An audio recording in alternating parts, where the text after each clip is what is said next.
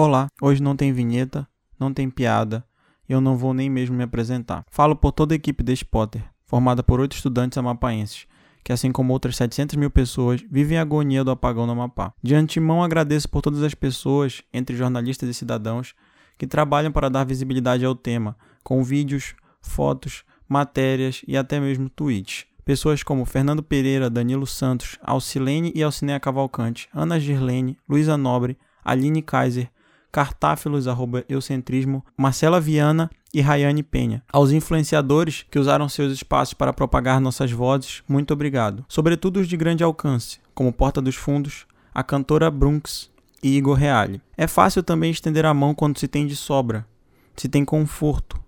Por isso mando um obrigado como cidadão mapaense a pessoas como Lucas Hilsoney e Bianca Martins, além da já citada Aline Kaiser. Vocês escolheram se desdobrar no meio de tudo isso para ajudar quem mais precisa. Além dos já citados, existem muitas outras pessoas. Pessoas tirando o seu tempo para ajudar quem precisa e liderando nesse momento tão complicado. Falando de liderança, o presidente Jair Bolsonaro fez o que se espera dele. Mentiu. Soltou o vídeo no perfil pessoal alegando que 70% da população amapaense estava com energia, que 70% da nossa energia estava operante. Isso é uma mentira e uma das piores que ele já contou. A cidade está vivendo um racionamento desigual e injusto onde uma parcela mínima da população tem energia 24 horas, enquanto a maioria vive regimes de 6 em 6 horas. Não podendo esquecer bairros onde não chegam 6 horas de energia, mas sim 2 horas de energia, 3 horas de energia, quando chegam. Com as exceções de áreas com hospitais e UBS, áreas estritamente residenciais, eu te pergunto qual o critério para definir quem fica 24 horas com energia?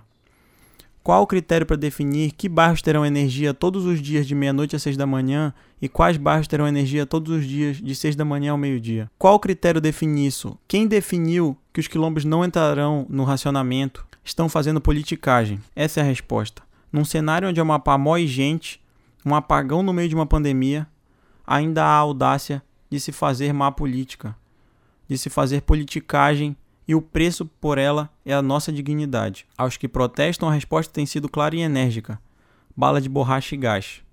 No Fantástico, o show da vida, 1 minuto e 43 segundos de matéria mostra como estamos. E assim seguimos. Desde terça-feira não sei o que é dormir com energia. E esse foi nosso primeiro boletim sobre o caos e o descaso no Amapá.